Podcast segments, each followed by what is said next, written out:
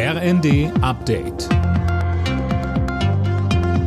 Stündlich neu. Auf den Punkt informiert.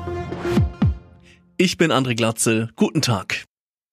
Der Bundesrat hat in einer Sondersitzung über das Entlastungspaket der Bundesregierung beraten.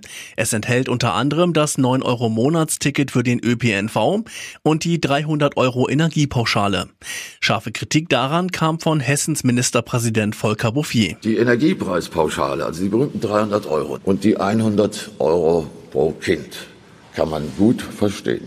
Aber man muss schon mal darauf hinweisen, diese Kosten, die etliche Milliarden ausmachen, die zahlen mehr als die Hälfte die Länder und die Kommunen.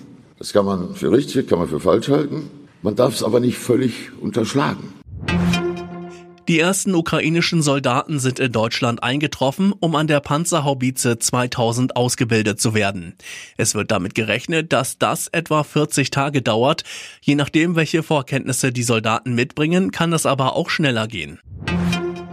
Bundesfinanzminister Lindner hat seine politischen Schwerpunkte für die nächsten Monate vorgestellt. Es gehe jetzt darum, Deutschland durch die aktuellen Krisen zu führen und die Wirtschaft zu stärken, so der FDP-Mann. In einem Strategiepapier heißt es, die Bundesregierung müsse die Einkommen der Bürger stabilisieren, den Firmen unter die Arme greifen und die Produktivität steigern.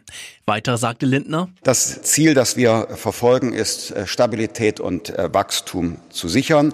Bei den jetzt anstehenden Haushaltsberatungen 23, mittelfristige Finanzplanung bis 26, der Priorisierung der Vorhaben aus dem Koalitionsvertrag und aus dem Kabinett.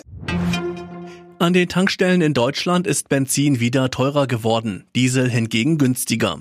Laut ADAC kostet der Liter Benzin gerade durchschnittlich 2 Euro, 3,4 Cent mehr als in der vergangenen Woche. Der Dieselpreis sank um 2,6 Cent auf ebenfalls gut 2 Euro pro Liter. Alle Nachrichten auf rnd.de